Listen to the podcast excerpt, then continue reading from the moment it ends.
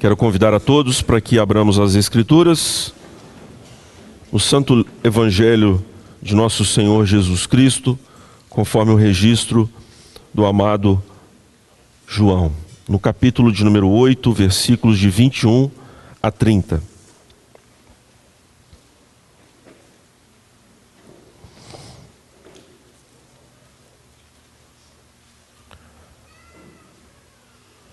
João, capítulo 8, versículos de número 21 a 30. Assim diz o Espírito de Cristo. Mais uma vez, Jesus lhes disse: Eu vou embora, e vocês procurarão por mim, e morrerão em seus pecados. Para onde eu vou, vocês não podem ir. Isso levou os judeus a perguntarem: Será que ele irá matar-se? Será por isso que ele diz: Para onde vou, vocês não podem ir? Mas ele continuou: Vocês são daqui de baixo, eu sou lá de cima. Vocês são deste mundo, eu não sou deste mundo. Eu lhes disse que vocês morrerão em seus pecados. Se vocês não crerem que eu sou, de fato morrerão em seus pecados. Quem é você? perguntaram eles. Exatamente o que tenho dito o tempo todo, respondeu Jesus. Tenho muitas coisas para dizer e julgar a respeito de vocês, pois aquele que me enviou merece confiança, e digo ao mundo aquilo que dele ouvi. Eles não entenderam que lhes estava falando a respeito do Pai. Então Jesus disse: Quando vocês levantarem o filho do homem, saberão que eu sou, e que nada faço de mim mesmo, mas falo exatamente o que o Pai me ensinou. Aquele que me enviou está comigo, ele não me deixou sozinho, pois sempre faço o que lhe agrada. Tendo dito estas coisas, muitos creram nele. Vamos orar ainda mais uma vez. Senhor amantíssimo, nós nos curvamos mais uma vez diante dos teus pés nesta manhã fria e gloriosa para te pedir, ó Deus, que o Senhor nos acolha debaixo de tuas santas asas, para que uma vez protegidos venhamos a dar ouvidos à tua voz, que hoje o Senhor assim escolheu trazer esses irmãos a este lugar, o Senhor assim definiu, e nós queremos, ó Deus, de fato, ouvir aquilo que o Senhor tem a nos dizer nesta manhã. Nós sabemos, ó Deus, que infelizmente ainda há aqueles resquícios do velho homem em nós, que só serão removidos quando estivermos diante da face excelsa de teu Filho Jesus Cristo. E por esse motivo, ó Deus, muitas vezes oferecemos oposição à tua palavra. Muitas vezes, ó Deus, nós questionamos os teus caminhos. E eu rogo humildemente que o Senhor, a partir de mim mesmo, e também no coração dos meus queridos e amados irmãos que aqui estão, o Senhor abra as nossas mentes e corações. Tenha compaixão, a fim de que ouçamos não aquilo que desejamos. Não somos nós, ó Deus, que detemos a pauta da pregação fiel do Evangelho, mas é o Senhor, de conformidade com aquilo que está registrado na tua palavra. Temos um compromisso, ó Deus, de pregar todo o teu conselho. Por isso, rogo-te que me mantenha fiel e aos meus irmãos que estão aqui, que o Senhor lhes conceda um coração solícito para ouvir e viver a tua palavra com toda a intensidade, ardor, com desejo puro e santo de enaltecer o teu nome bendito. Nós oramos a ti, ó Deus, no nome precioso de Cristo Jesus,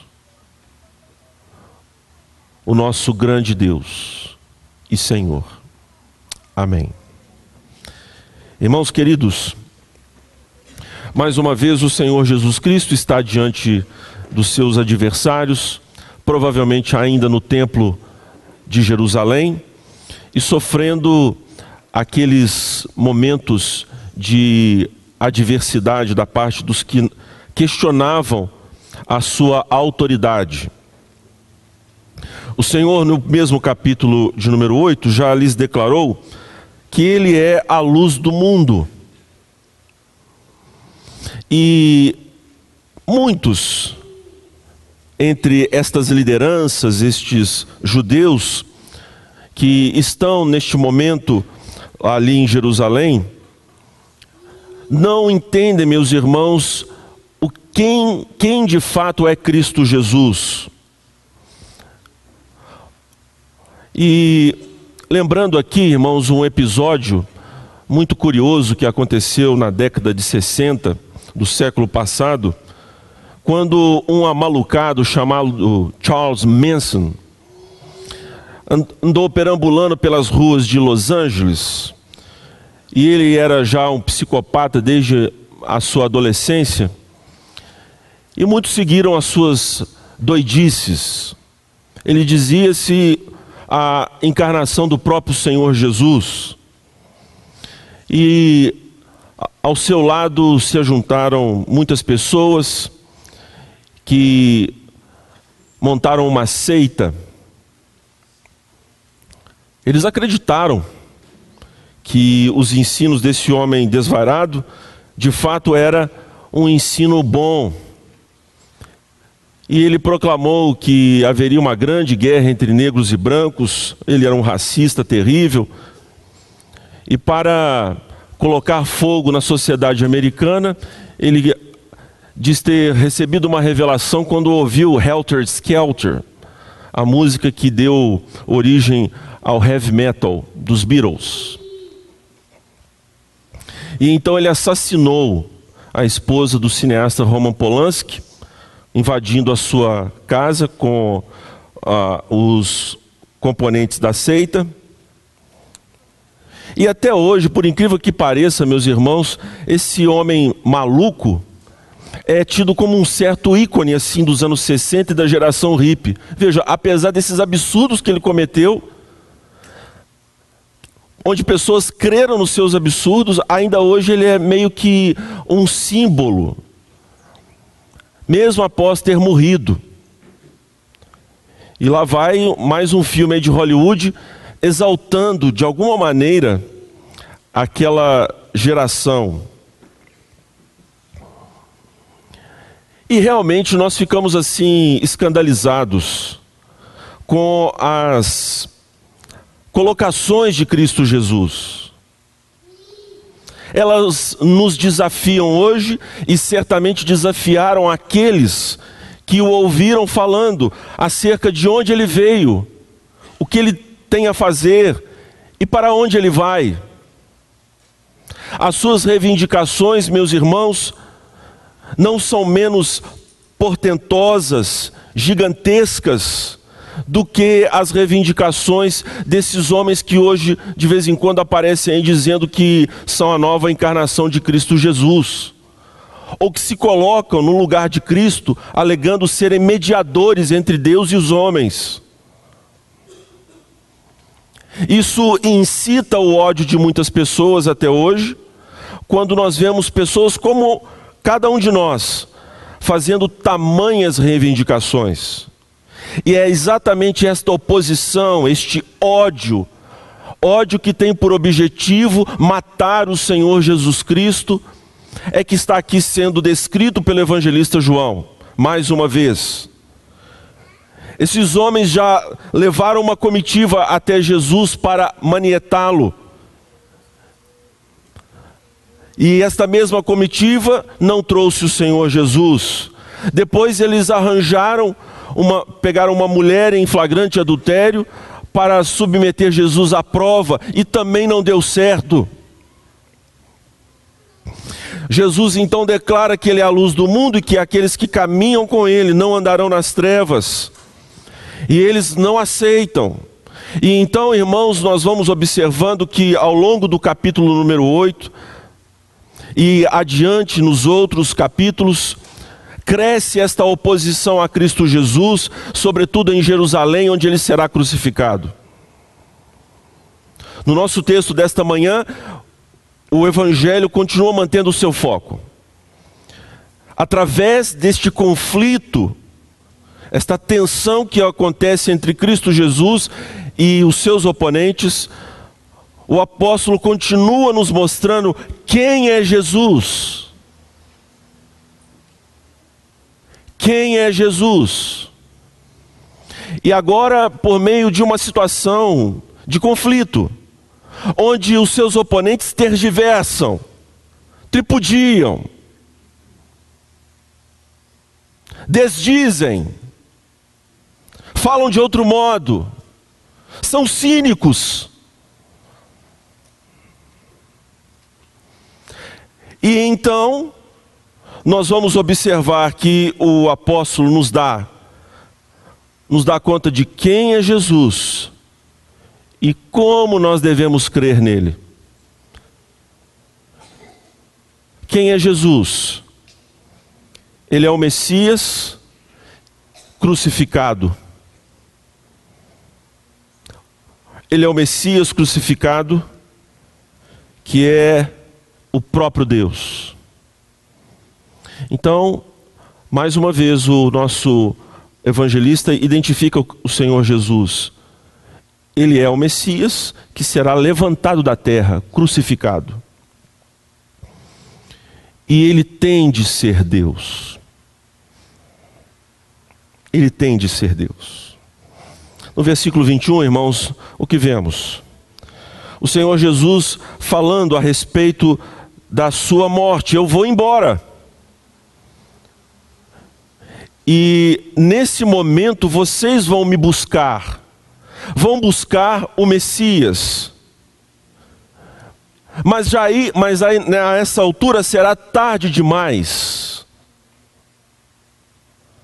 Vocês morrerão nos seus pecados. O Senhor Jesus lança no rosto desses homens a sua arrogância, a sua cegueira. De onde Jesus veio e para onde ele há de retornar, assim que então ele morrer, ressurgir dos mortos e ser assunto aos céus e se colocar à destra da majestade de Deus, exercendo a sua função como mediador, eles não podem ir para lá a partir da sua própria força de vontade. Eles não podem ter acesso aos céus. Céu não é lugar de homem caído em pecado. Céu é um lugar que só pertence ao próprio Deus, e é Ele que introduz os homens neste lugar, é Ele quem defere aos homens o habitar com Ele de desfrutar da comunhão que há na própria Trindade, nós desfrutarmos com Ele. Os judeus não se aperceberam da sua tolice, no seu esquema de boas obras, achavam que poderiam de fato ganhar os céus a partir de si mesmos, e o Senhor Jesus mostra que isto é completamente impossível. Para onde eu vou? Vocês não podem não podem, não podem ir.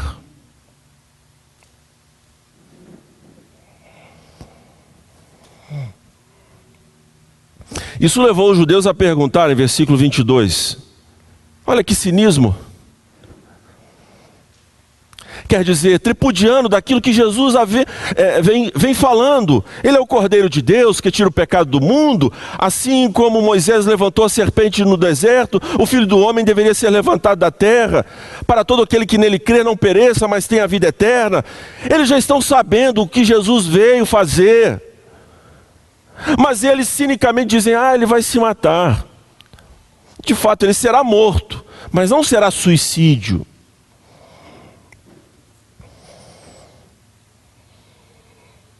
Será por isso que ele diz: Para onde eu vou, vocês não podem ir? Vejam que homens arrogantes, né? Nós não somos suicidas. Deve ser por isso.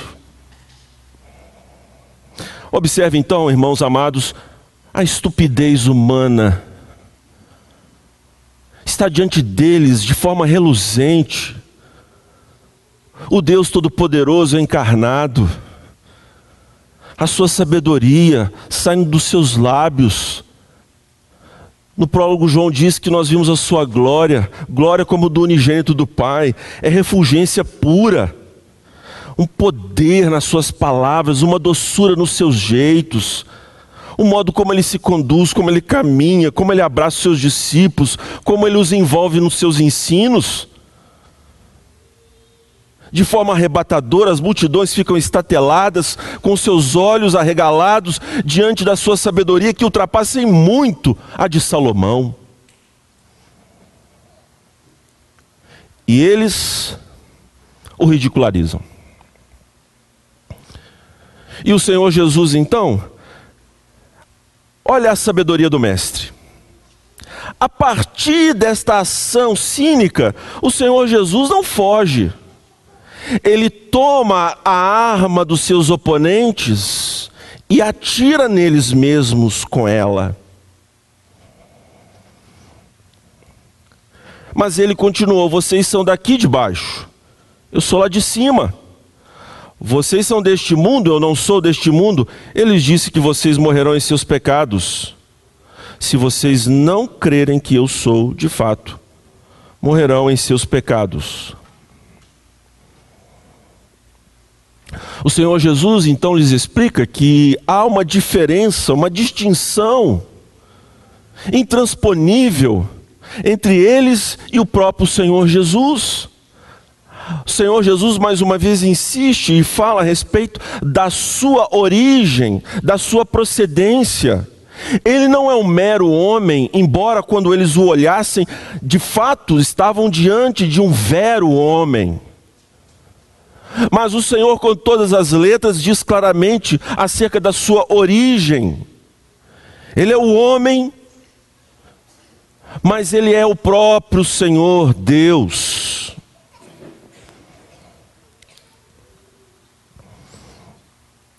Não quer dizer aqui que o Senhor está fazendo uma, uma dicotomia. Ele está se referindo ao mundo de baixo como um mundo caído, o mundo sob condenação divina. Não é que este mundo, conforme criado pelo Senhor Deus, este mundo é intrinsecamente mal, pois logo no primeiro livro da Bíblia, em Gênesis, tudo que Deus criou é bom mas visto sob o prisma da queda a partir do capítulo de número 3 de Gênesis, este mundo, meus irmãos, está sob o juízo de Deus, sob a ira do Senhor. E é neste contexto que Jesus lhes coloca muito claramente: vocês são pertencentes a este mundo. E é interessante como a virulência, as coisas vão aqui crescendo, meus irmãos, num arranjo de muita sabedoria do apóstolo João, sabedoria do céu, porque mais adiante o Senhor Jesus vai dizer: vocês são filhos do diabo. vocês não têm como pai Abraão, e muito menos a Deus. Vocês são filhos de Satanás. Porque é isso que significa ser deste mundo. E é isso que o Senhor Jesus quer dizer. Vocês são opostos ao reino. Vocês são inimigos de Deus. Vocês são avessos a Deus. E eu não sou deste mundo.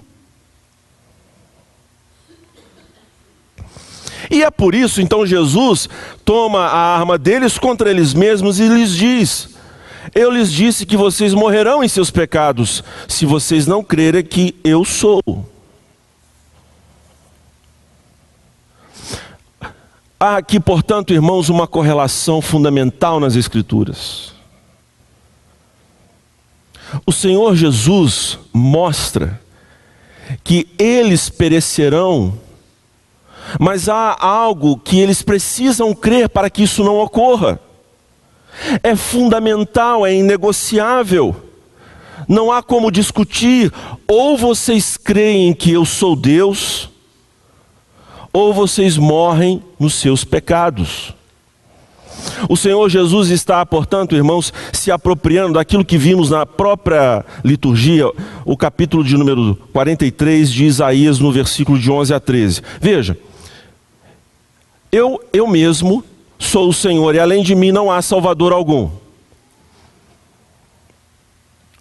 Então, das duas, uma. Ou o Senhor Jesus tem uma relação que agora, à plena luz do Novo Testamento, se, se mostra evidente, ele tem uma relação com a divindade, ou ele é louco. Ele está tomando o lugar do próprio Deus. Porque quem pode fazer os homens serem salvos, eles conheciam as Escrituras, é Yahvé. Só existe um redentor. Não existe outro redentor. Versículo 12 da, do capítulo 43. Acompanhe. Eu revelei, salvei e anunciei. Eu e não um Deus estrangeiro entre vocês. Vocês são testemunhas de que eu sou Deus o Senhor Jesus está se apropriando desta terminologia, que obviamente faz alusão ao evento magnífico sobre o qual Moisés esteve envolvido, quando o grande Eu sou, eu sou o que sou, lhe enviou para libertar os cativos. Veja, Moisés estava de fato confiando no poder da salvação divina, porque Deus tem todo o poder para ser salvador, de acordo com a natureza do problema, é necessário que Deus intervenha. E somente Ele, não há outro que possa realizar esta obra. É por isso que no versículo 12 ele diz: Deus anuncia a sua salvação, é Ele quem realiza, é Ele quem leva a cabo. Ele não depende da ação humana, embora a utilize como meio para os seus propósitos redentivos. Desde os dias mais antigos, eu o sou. O Deus autoexistente, o Deus todo-poderoso é Ele quem anuncia a salvação e a realiza. Não há quem possa livrar alguém de minha mão. Agindo eu, quem pode desfazer? Esta salvação que Deus traz para o seu povo não pode ser impedida nem pelo próprio povo, nem por ninguém. E o Senhor Jesus faz esta exigência: vocês têm que crer em quem eu sou e eu sou. Aí aquilo embolou a cabeça do, dos judeus. Deu um nó nos seus neurônios. Tem que crer em quem eu sou, eu sou. Se vocês não crerem que eu sou, de fato morrerão em seus pecados. E eles perguntaram: Quem é você? Ele já está dizendo. Ele já está dizendo. Ou seja, no versículo 25, Jesus diz: Olha, eu tenho sido consistente, eu tenho falado isso já. E no capítulo 5, nós passamos por ele, os, os judeus já o recriminaram, dizendo que ele se fazia igual a Deus. E no capítulo 8, versículo 58, meus irmãos, veja, por favor. Vamos até lá. Versículo 57 para entendermos melhor. Disseram-lhe os judeus: Vocês ainda não têm, você ainda não tem 50 anos e viu Abraão? Respondeu Jesus: Eu lhes afirmo que antes de Abraão nascer, eu sou. O Senhor Jesus afirma sua pré-existência, o Senhor Jesus afirma sua autoexistência. Então eles apanharam pedras, porque se tratava, se Jesus é de fato apenas um homem, é uma blasfêmia. E a lei manda lapidar na hora. é apedrejamento, não tem o que conversar. E é curioso porque o Senhor Jesus não morre naquele instante. Mas os judeus entenderam aonde o Senhor Jesus estava os levando.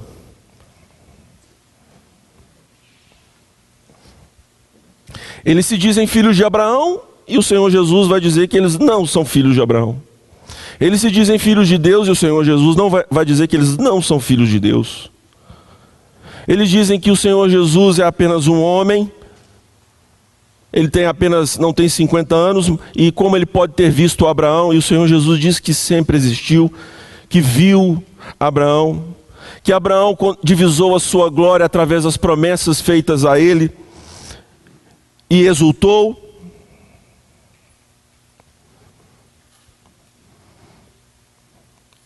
O Senhor Jesus é consistente. Ele é o Cordeiro de Deus que tira o pecado do mundo. Isso já foi anunciado pelo profeta João Batista. Mas ele ainda tem muitas outras coisas para dizer e julgar a respeito deles. O Senhor Jesus sabe de onde ele veio, o porquê ele está aqui, a sua missão e para onde ele retornará, e quem ele é. E exige que esses homens creiam nele, tal como ele assim se revela. Ele é o enviado de Deus, o Messias, que é Deus e será crucificado. Eles não entenderam que Jesus é Deus, mas Ele não é o Pai. Há uma relação, mas há uma distinção.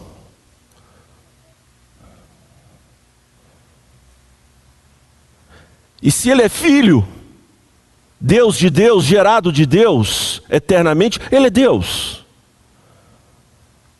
Ele não é apenas filho, como nós nos tornamos. Não essencialmente, mas pactualmente. No versículo 27, eles não entenderam que eles, falar, eles estavam falando a respeito do Pai. Então Jesus disse: Quando vocês levantarem o filho do homem, saberão que eu sou. Irmãos, eles têm que crer em Jesus conforme Ele é, e o Senhor Jesus fala a respeito da sua cruz, quando ele fala: quando vocês levantarem o filho do homem, saberão que eu sou, e que nada faço de mim mesmo, mas falo exatamente o que o Pai me ensinou.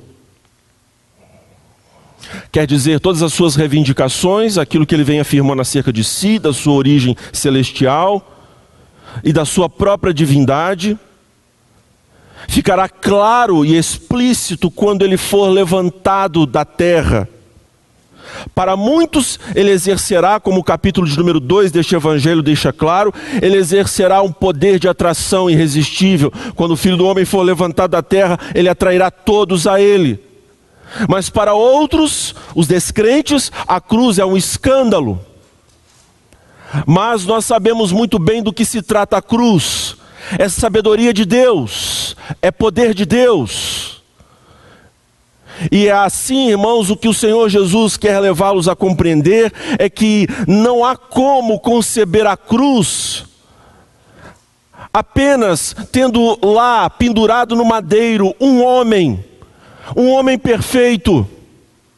É preciso que associada à natureza humana esteja divina, para que a humana, que tem que de fato reparar o erro que foi cometido pelo Adão, Pois por um homem entrou o pecado do mundo, e por um homem tem que sair o pecado do mundo, mas Deus não pode morrer, e a natureza humana não pode vencer a morte.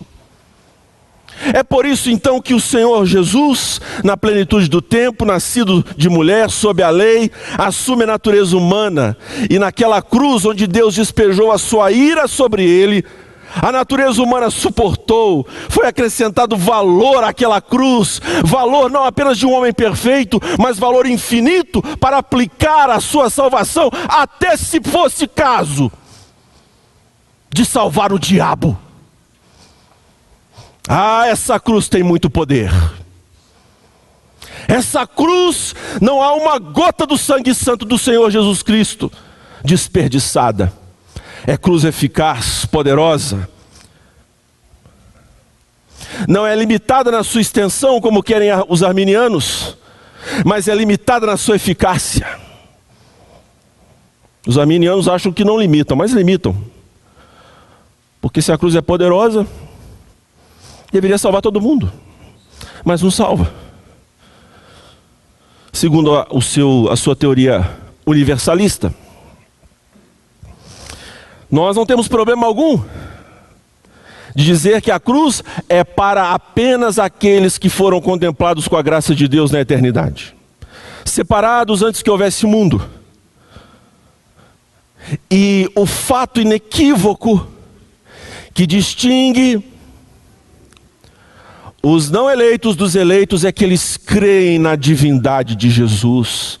É necessário, meus irmãos, que nós creamos no Senhor Jesus homem e no Senhor Jesus divino. Uma coisa está associada à outra, a encarnação é o evangelho encapsulado. Crer, crer em Jesus divino e humano é entender como Deus resolveu o problema da injustiça com a justiça perfeita de Cristo. É entender, meus irmãos, que o Senhor Jesus, sendo quem é, homem e Deus, ele pôde reconciliar o irreconciliável, o Deus Santo e os homens pecadores. É entender que a eficácia da cruz em Jesus, como Jesus como mediador, exercendo o seu papel de rei, profeta e sacerdote, ele teria que ser Deus e homem, porque como sacerdote, ele ofereceu uma obra completa, reta, ele é o próprio, ele é o próprio ofertante, a própria oferta e o próprio oficiante. Como profeta, os seus ensinos jamais estariam em nossos corações se não pudessem ser aplicados divinamente pelo seu Espírito Santo. E como rei, o seu domínio seria apenas, meramente, somente, um domínio de força, de coerção, mas para ser um domínio de persuasão, um domínio dos domínios, o domínio em que ele não precisa se levantar para ameaçar os seus oponentes, o domínio das almas, é o domínio do Rei Celestial. Por isso, os homens perecerão nos seus pecados, porque quem pode de fato tirar a mancha do pecado é somente o Deus Todo-Poderoso. Não há quem possa remover, meus irmãos, e nas Escrituras nós vemos o quanto os pecadores, eles se desesperaram em relação aos seus pecados, irmãos. Os pecadores comparam o seu pecado como as manchas do leopardo na sua pele. Eles não conseguem arrancar esta mancha. Nós vemos a partir da tristeza medonha dos, dos filhos de Deus no Antigo e Novo Testamento como se eles estivessem clamando a Deus para arrancar os seus próprios corações, porque eles não dão conta da sua vileza, da sua baixeza, da capacidade que eles têm de ir muito longe, muito longe, muito longe no pecado.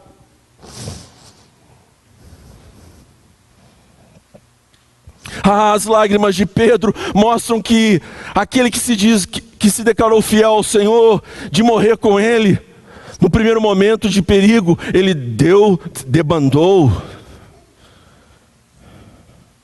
O Davi, ah, Davi, Davi, Davi,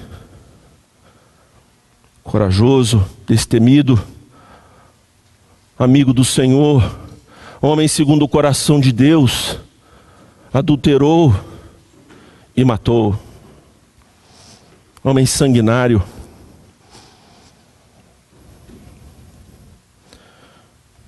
Irmãos, o Messias humilhado é Deus. E é assim que tem que ser. Para os irmãos que estão nesta manhã, aqui, eu quero lhes dizer que não poucas vezes nós vamos de fato fraquejar em nossa caminhada.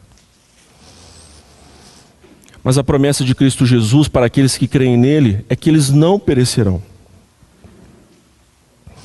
Mas é preciso, irmãos, que a partir do próprio Deus, porque esta cruz é quem gera fé em nós,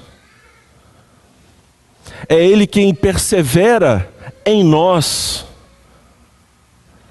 fazendo-nos caminhar na Sua presença porque aquele que começou em nós a boa obra há de completá-la até o dia de Cristo.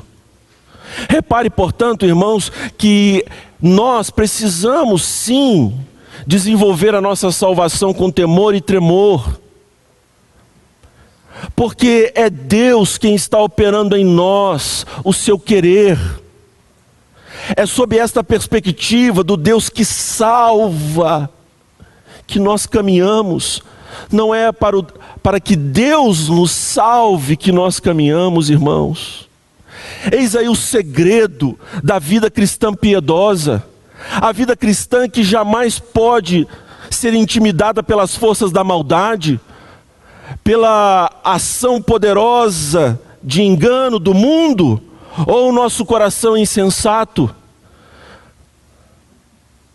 Porque quem está agindo em nós veio para destruir as, as obras do diabo.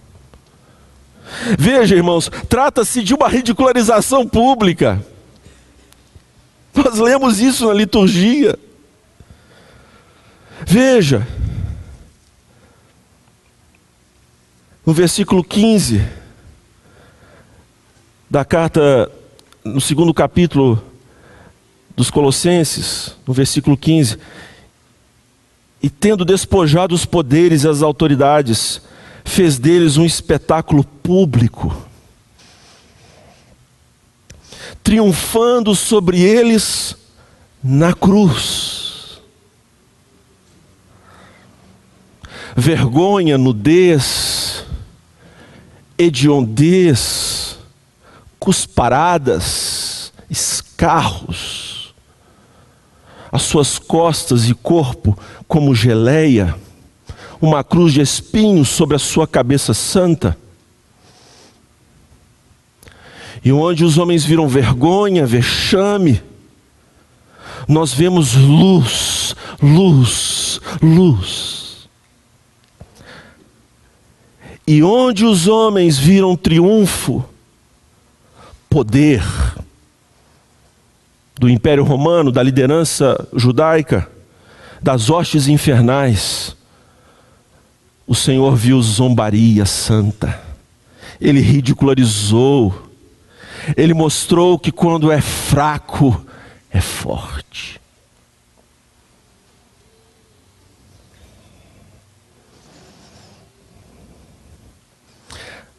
Só um Deus poderia de fato fazer tal obra, irmãos, um Deus tão poderoso como o nosso.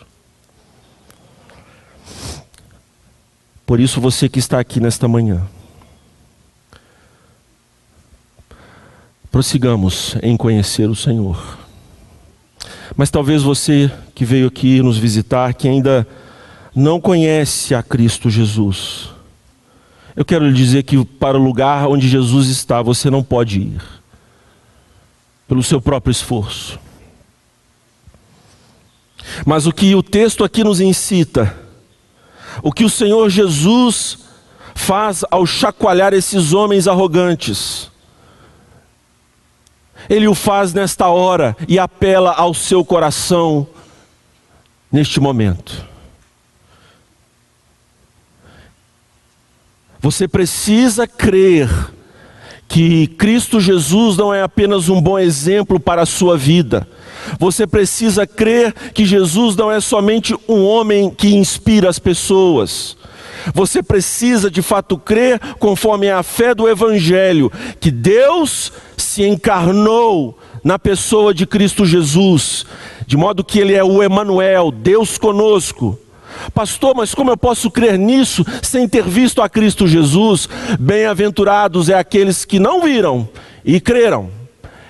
É a ordem de Cristo Jesus, e esta fé pode sim cruzar como tem cruzado e cruzará céus e terra para atingir o seu coração incrédulo e fazer você crer nisso e Cristo Jesus ser apresentado diante dos seus olhos, vivo e poderoso. É o que a fé faz. A fé faz isto.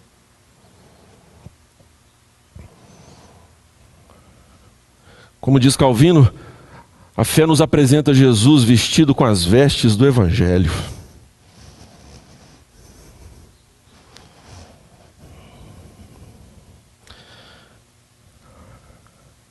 Louvado seja o nome do nosso Senhor, irmãos, que nos deu o seu Filho amado.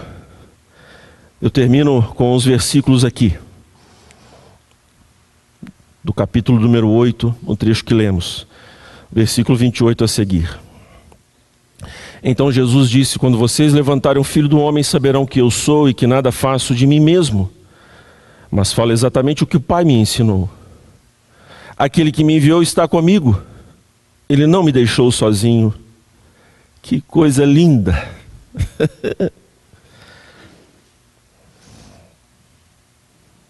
Irmãos, quantas vezes nós ficamos sozinhos e nos dá uma sensação assim de abandono.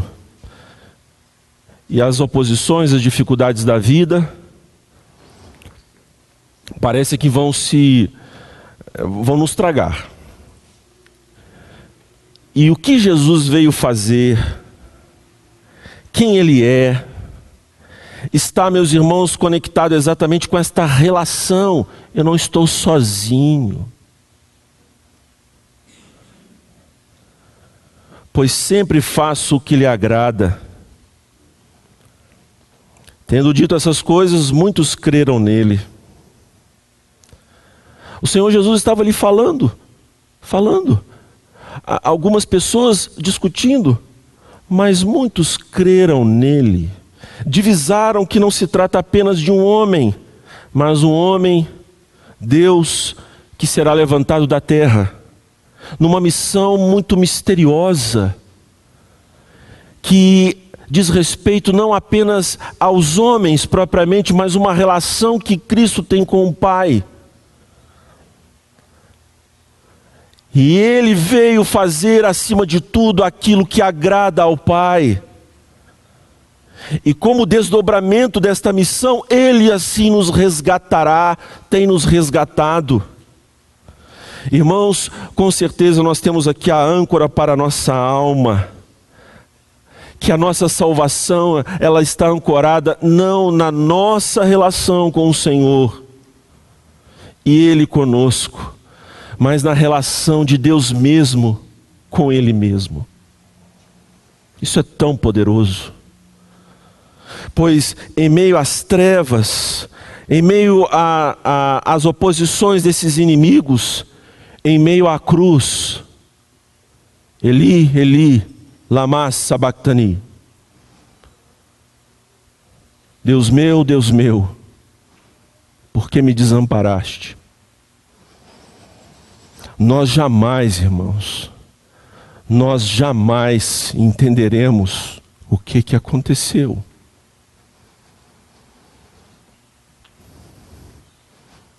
Por que, Senhor, o Senhor ocultou isso dos nossos olhos? Por quê? Porque é horrível demais. O meu menor pecado tem a intensidade, o calor e a distância do inferno. E foi isso que Jesus recebeu. E só Deus poderia resistir a isso, irmãos. Essa relação entre eles pertence a eles. E é tão forte que venceu a cruz. Será que não vai vencer os nossos pecados, irmãos? É claro que vai. Vamos cantar muito alegres ao Senhor por esse Cristo Messias crucificado, que é o grande eu sou.